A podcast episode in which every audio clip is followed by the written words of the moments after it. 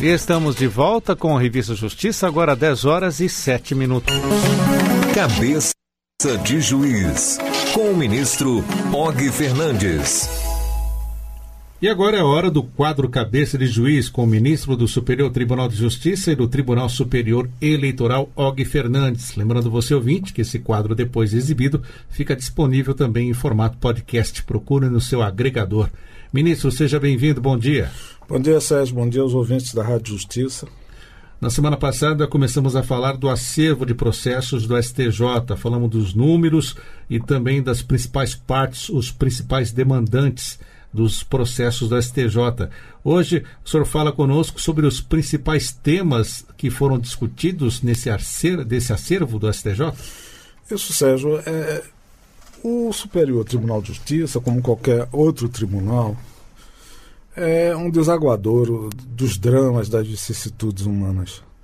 Ali acontece no STJ, como também ocorre em qualquer outro tribunal, o conflito que não se conseguiu pacificar extrajudicialmente. As partes, ou numa ação penal, ou um processo de natureza privada, ou numa disputa com o Estado, o município, a União, buscam no Judiciário retomar a, a sua vida. Eu digo sempre que uma, uma, a principal consequência indireta da, das ações, dos processos demandados na justiça, é, a principal consequência é como que se o judiciário paralisasse o tempo e a vida das pessoas. Rigorosamente ninguém quer ter um processo, por mais expectativa favorável que tenha da sua solução, ninguém quer ter um processo na, na justiça, porque isso, isso traz uma preocupação e, dependendo da matéria, enquanto esse tema não for resolvido, a pessoa, cidadão ou, ou a, uma pessoa jurídica, direito privado ou público, fica como que com uma espada na sua cabeça. E enquanto não resolver aquele caso, não há tranquilidade. E como o judiciário não consegue, às vezes, ser tão eficiente, tão eficaz na realização desse direito, repito, é como se paralisasse a vida da pessoa. Então, esses temas representam, esses dez temas aqui que eu elegi, que são os temas recorrentes no STJ, mais recorrentes nos últimos cinco anos, é, diz com muita clareza quais são essas situações mais dramáticas para o cidadão brasileiro. Ministro, então vamos começar esse ranking de trás para frente, do décimo para chegar até o primeiro? Vamos sim. Então vamos lá, décimo lugar. É um tema de direito econômico que aflige notadamente a classe média, a, a classe pobre. Uh, esse tema é, se refere aos planos econômicos brasileiros, os chamados expurgos eh, inflacionários e os planos econômicos. Nós sabemos que a, a economia é uma prima muito, muito próxima do direito. E o Brasil tem uma. O Brasil não só tem uma certa tradição de litigância após Constituição de 88, porque todos sabemos a Constituição de 88 abriu efetivamente o leque de possibilidades de ações no judiciário, como uh, a crise que o país viveu durante muitos e muitos e muitos anos, aliás, era uma característica da história brasileira, a inflação, até esse 1994, quando tivemos a partir daí uma certa estabilização do país, vários planos econômicos. Esses planos geraram, segundo a, tradução do judiciário, em, em alguma medida, às vezes, em prejuízo para o cidadão. As pessoas foram a juízo e essa, essa, essa busca foi incessante e foi aos milhões né? todos procurando, às vezes em ação coletiva, às vezes em ação individual, receber aquilo que se entendia de direito em face desses planos econômicos. Então, esse é o décimo lugar no nosso ranking de assuntos, principais assuntos mais demandados no STJ. Vamos ao nono. É uma característica, mais uma vez, da Constituição Federal, na, naquilo em que ela trouxe um nível de abrangência de busca de portas abertas para os interesses da cidadania, embora não fosse típica apenas da Constituição de 88, mas são as indenizações por dano moral. Então, com o processo constituinte e com a preocupação na preservação da dignidade humana, esse tema dano moral veio à baila, veio à consideração da sociedade com muita ênfase. E a sociedade não teve nenhuma vergonha de, de aproveitar essa chance de, de cidadania e buscar resposta para aquilo em que se achou que houve abuso, houve bullying e outros tipos de, de práticas de má fé, uh, a sua indenização pelo dano que entende ter sofrido. Nós tivemos uma certa retração, porque foi até chamado, criado o termo indústria do dano moral, né, ministro? O que houve no início, Sérgio, é que era, era, era um problema ligado à quantificação dessas indenizações.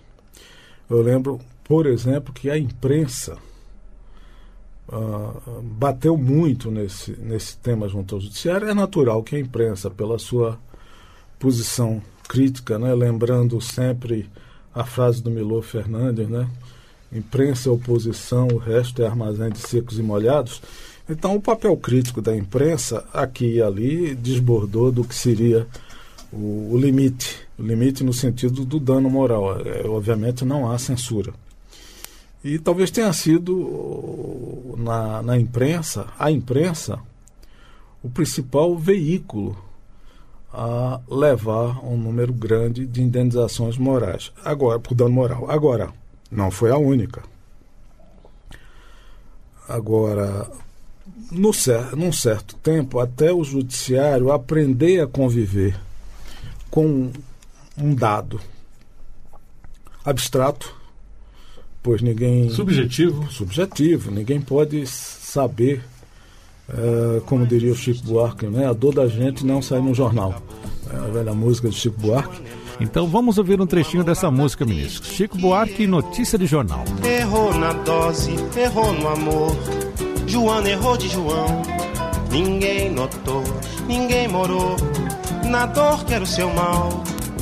A dor da gente não sai no jornal. Então não, não é factível, não é não há concretude na fixação. É claro que o judiciário usa de critérios. Mas uh, um, até que se chegasse um meio termo, notadamente que os tribunais superiores fixasse é, alguns em alguns casos algum, algum tipo de parâmetro, uh, houve sim críticas em relação a, ao que você bem chamou de indústria da indenização do dano moral. Quer me parecer que agora esse tema está razoavelmente pacificado.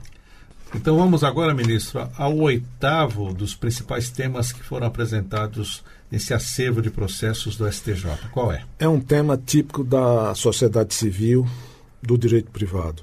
Questões vinculadas a promessas de compra e venda. O que é que isso significa?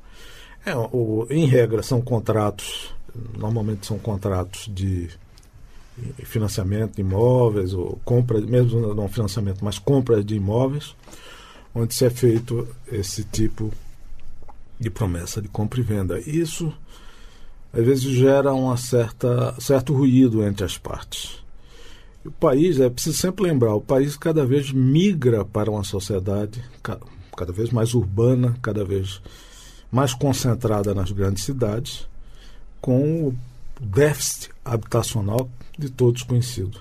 É um problema, esse é um dos grandes problemas uh, do país, que é a concentração urbana e a ausência de moradia. Isso se reflete aqui. Então, as pessoas na negociação, em, em regra, negociação de imóveis, têm algum tipo de querela que vai buscar ser resolvida no judiciário. Vamos para o sétimo colocado nesta lista das dez principais reclamações que chegam ao STJ, ministro. Aí nós temos um primeiro tema penal. É, são os casos de homicídio no país. Nós sabemos que o país é muito violento. O, o Brasil e, e sensivelmente algumas regiões do país apresentam índices de violências extremamente elevados sob qualquer critério. O número, o critério normalmente usua, uh, usado para fixação da violência de um país face uh, os outros é o número de homicídios para cada 100 mil habitantes. E o país tem índices, notadamente nas regiões norte e nordeste, extremamente elevados de homicídios.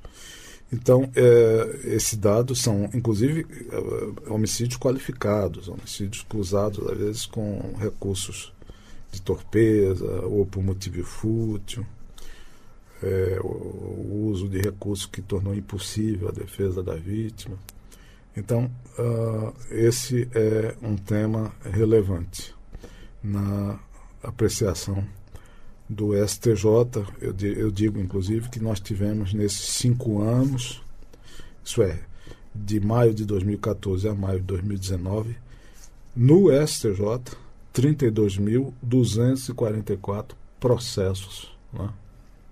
processo no sentido geral, em apreciação do, daquela corte. O senhor fala aí só os pedidos de habeas corpus ou não? Não, não, não. não. Habeas corpus não, não, não é somente isso. E, e é interessante que o maior número de habeas corpus não se, nós não encontramos necessariamente em homicídios. Depois eu posso falar isso quando eu mencionar outras questões penais que estão mais no topo dessa lista.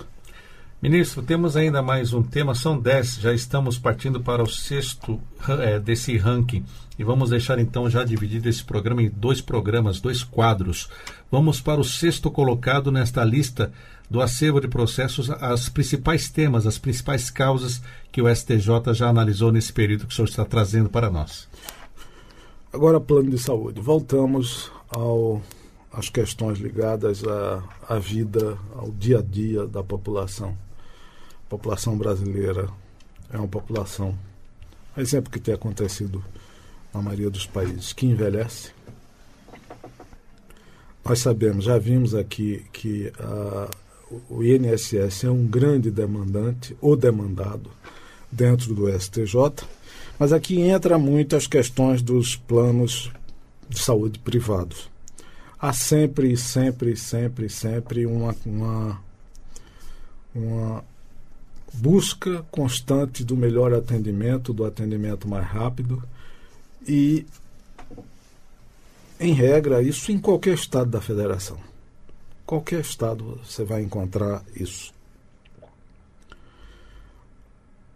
O plano de saúde estabelecendo restrições aos seus contratos, se choca com o direito do consumidor. Isso se verifica muito nas questões de hospitalização, no uso de medicações ou, ou de exames de imagens de ponta, em que, porque são, são caras, são de difícil custo para o próprio plano de saúde, nós temos, cada um de nós sabe de experiência, de conhecimentos. Haverá sempre alguém nosso conhecido que precisou de uma internação ou precisou de um, um exame eh, e que esse exame ou, esse, ou essa internação naquele hospital e naquelas condições eh, veio a ser glosado pelo o plano de saúde. Isso está aqui como digo, o judiciário representa a realidade brasileira, ele é um, um espelho da realidade brasileira. Então, representa um volume de, de casos, nesses cinco anos, de 32.490 questões que chegaram ao STJ envolvendo planos de saúde. Ministro, para encerrarmos, na próxima semana a gente continua com o ranking dos principais temas do acervo do STJ. O senhor tem aquela série Ainda há esperança na humanidade. O que o senhor pode destacar hoje? Olha, já que eu estava falando de plano de saúde, eu vou falar de saúde mais uma vez. Uh, a neurologia, juntamente com a oncologia, ao meu ver, são as duas áreas da medicina que têm mais evoluído. E no ramo da neurologia, há hoje tratamentos experimentais feitos por cientistas americanos com ratos a mostrar uma redução de 54% de um dos principais sintomas da epilepsia. E esse, é, que é, são os tremores, são as crises convulsivas. Esse método é, consiste na retirada de neurônios, da, no caso com a cobaia, e a experimentação para que isso, uh, sendo, sendo uh, manipulado essa esses neurônios, consiga reinseri-lo. E se verificou que, que com o, o tratamento, com a, a, química que se achou para esse tipo de cobaia, verificou-se uma queda acentuada do uh, desse sintoma mais um, desagradável da, das crises epiléticas isso sim é uma boa esperança na humanidade em que possa melhorar a saúde do Homo sapiens. Está certo, ministro. Agradeço mais uma vez a participação do senhor, o ministro do Superior Tribunal de Justiça e do TSE, Og Fernandes no quadro Cabeça de Juiz. Lembrando ainda que você, ouvinte, pode ouvir novamente este quadro no formato podcast. Você busca no, seus agrega no seu agregador de podcast, você pode ouvir novamente este quadro Cabeça de Juiz. Você pode acompanhar também este quadro no Twitter do ministro Og Fernandes. Ministro, mais uma vez, muito obrigado e até a próxima semana. Obrigado, Sérgio. Obrigado a todos.